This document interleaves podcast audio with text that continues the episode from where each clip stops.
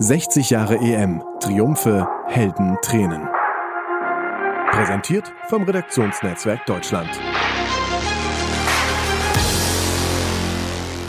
Folge 10. Als Otto zum Rehakles wurde. Die EM 2004 von Udo Muras. Gesprochen von Peter Reibel. Athen im Juli 2004. 50.000 Menschen warten in einem Stadion, in dem kein Fußball gespielt wird, rund fünf Stunden und rufen unentwegt, er ist verrückt, dieser Deutsche. Dann kommt er und sie rasten aus. Alle. In Griechenlands Götterhimmel hat zu diesem Zeitpunkt ein sterblicher Platz genommen. Otto Rehagel. Der gelernte Anstreicher aus Essen, in Deutschland für allerlei Fußballwunder bekannt, aber um das Jahr 2000 herum bereits als Auslaufmodell abgestempelt, ist mit Außenseiter Griechenland Europameister geworden. Exakt 50 Jahre nach dem deutschen Fußballwunder von Bern. Deutsche Reporter sprechen ihn in der Nacht des Triumphes darauf an. Er antwortete in typischer Rehagel-Manier, solche Geschichten schreibt nur der Fußball. Doch wie gelangte ausgerechnet das bei Turnieren bis dahin chronisch erfolglose Griechenland auf den Fußball-Olymp? Mit 62 Jahren hatte Rehagel die Auswahl Griechenlands übernommen und zum Einstand mal eben ein heftiges 1 zu 5 gegen die international ebenso unbedeutenden Finnen kassiert. Kein Wunder, oder? Rehagel setzte, wie bei seinen vorherigen Stationen in der Bundesliga, auf Erfahrung und spielte noch mit Libero und Manndeckern, während überall auf der Welt die jungen Konzepttrainer das Prinzip der Raumdeckung etablierten und von sich verschiebenden Ketten und Mittelfeldrauten fabulierten. Rehagel war das egal. Er sagte, modern ist, wenn man gewinnt. Und so gewann er die letzten sechs EM-Qualifikationsspiele, wobei die Griechen selten mehr als ein Tor schossen. Dennoch fuhren sie erstmals nach 1980 wieder zu einer Fußball-Europameisterschaft. Dazu sagt Rehagel, ich wusste, was meine Spieler können und habe ihnen einiges zugetraut. Den Titel natürlich nicht. Bei den führenden Wettbüros war Hellas vor dem in Portugal ausgetragenen Turnier mit einer Quote von 1 zu 40 nur auf Platz 11 gelistet. Rehagel selbst fehlte es nicht an Demut von Beginn an. Er sagt, ich hatte höchsten Respekt vor der Aufgabe. Ich konnte die Sprache nicht, kannte die Strukturen kaum, die Mannschaft hatte noch nie ein Spiel bei einem großen Turnier gewonnen, aber mein Assistent Yannis Topalidis und ich haben drei Jahre hart gearbeitet.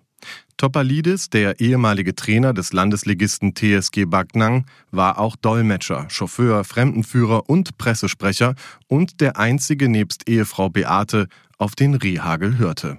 Ansonsten galt die Aussage von Rehagel, die Griechen haben die Demokratie erfunden, ich habe die demokratische Diktatur eingeführt.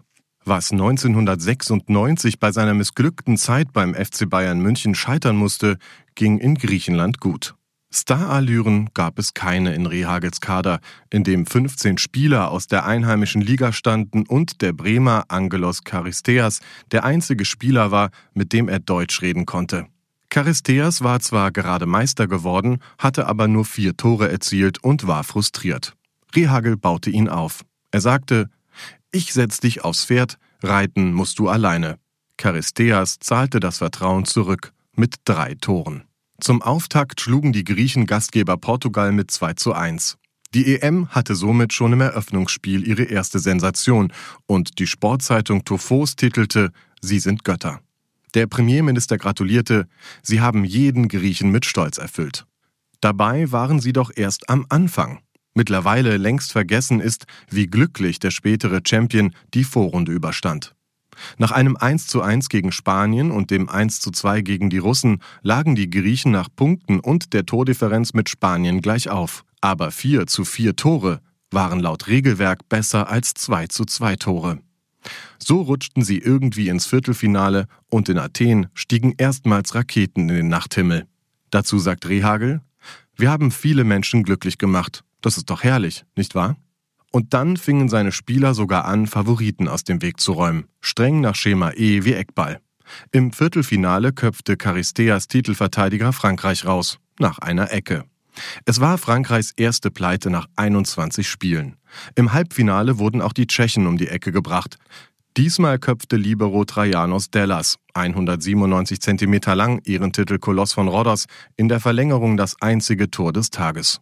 Für das Team von Karel Brückner war es das erste Eckball-Gegentor nach drei Jahren. Die Wut über die simple Art, mit der Griechenland seine Gegner düpierte, brach sich in nicht sehr freundlichen Kommentaren Bahn. Es gewinnt eben nicht immer die bessere Mannschaft, lästerte der Tscheche Thomas Ulfalushi. Spaniens El Mundo ernannte die Griechen zum Meister des Langeweilefußballs.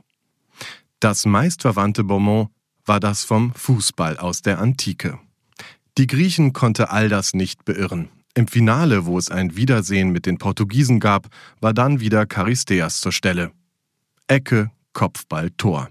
Mit diesem einfachen Prinzip gewann Griechenland drei Spiele in Folge mit 1 zu 0 und somit sogar die Europameisterschaft, von der die Deutschen, wie schon vier Jahre zuvor, bereits nach der Vorrunde abreisen mussten. Sie suchten nun einen Bundestrainer und plötzlich riefen alle nach König Otto. Aber der neue Ehrenbürger von Athen blieb lieber Grieche, zumal der Verband ihn nicht ziehen ließ. Otto hat uns Disziplin und Mannschaftsgeist beigebracht und wir haben ihn ein neues Leben gelehrt, sagte Verbandspräsident Vasilios Gagatzis. Diese Treue zahlte sich aus. Rehagel führte sein Team, wenn auch weniger erfolgreich, noch zur WM 2006 und zur EM 2008. Drei Turniere in Serie, das war ein Novum in Griechenlands Fußballgeschichte. Ebenso neu war, dass Deutschland zweimal in Folge in der EM-Vorrunde ausschied. Wie schon 2000 trugen die Deutschen wenig bis nichts zu einem Fußballfest bei, von dem die Bild-Zeitung schwärmte, Danke für diese EM, sie war die beste aller Zeiten. Das freute Ausrichter Portugal, der sich unter dem Motto Love Football um die Endrunde beworben hatte. Die Liebe zum Fußball hatte indes ihren Preis. Sechs Stadien mussten für diese EM gebaut werden. Das in Braga wurde in einen Felsen hineingebaut, was für eine der ungewöhnlichsten Fußballkulissen überhaupt sorgte.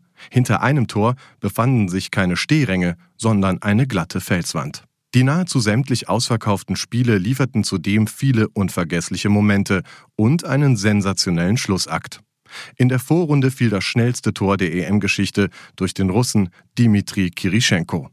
Er traf nach nur 67 Sekunden gegen den späteren Europameister. Der 18-jährige Schweizer Johann von Lanten avancierte außerdem zum jüngsten EM-Torschützen. Sein Landsmann Alexander Frey wurde nachträglich gesperrt. Den Beweis für seine Spuckattacke gegen Englands Steven Gerrard lieferte ausgerechnet das Schweizer Fernsehen. Englands Superstar David Beckham brachte es fertig, bei dieser EM gleich zwei Elfmeter zu verschießen. Den ersten gegen Frankreich, wo man bis 189 Sekunden vor Schluss 1 zu 0 führte und dennoch verlor.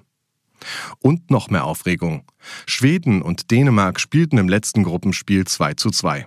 Es war exakt das Ergebnis, das Italien zum Ausscheiden verurteilte und beiden skandinavischen Teams den Einzug ins Viertelfinale sicherte.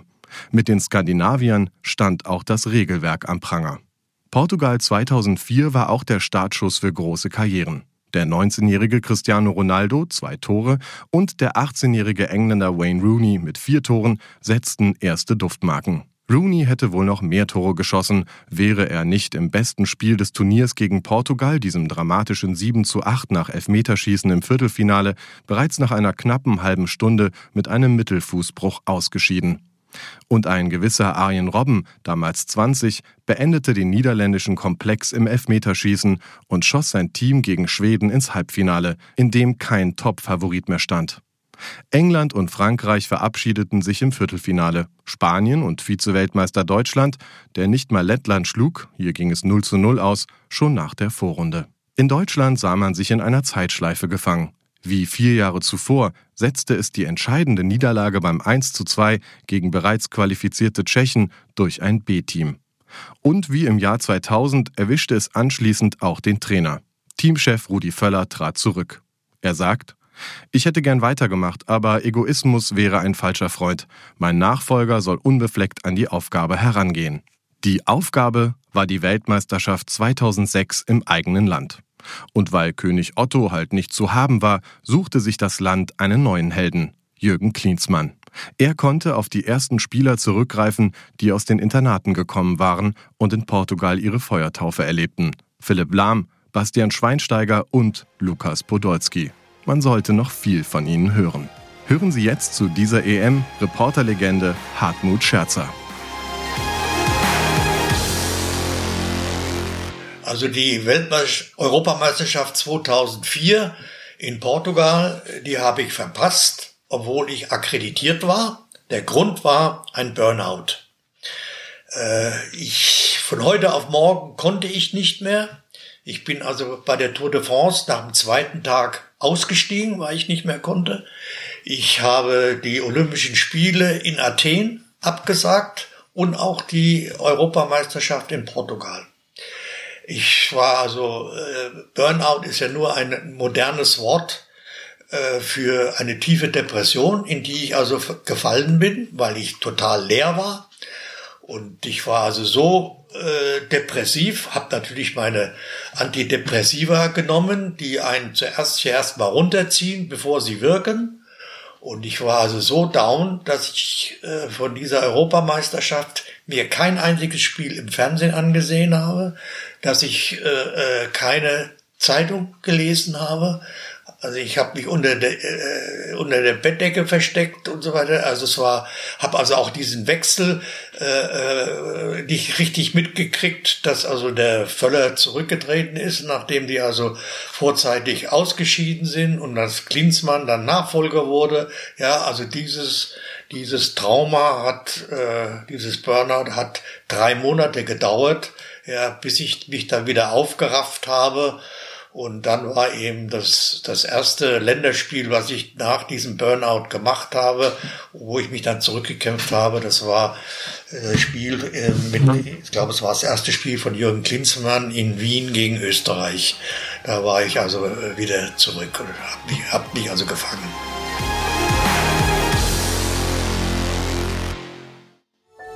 Dies war eine Produktion der Podcast-Bande.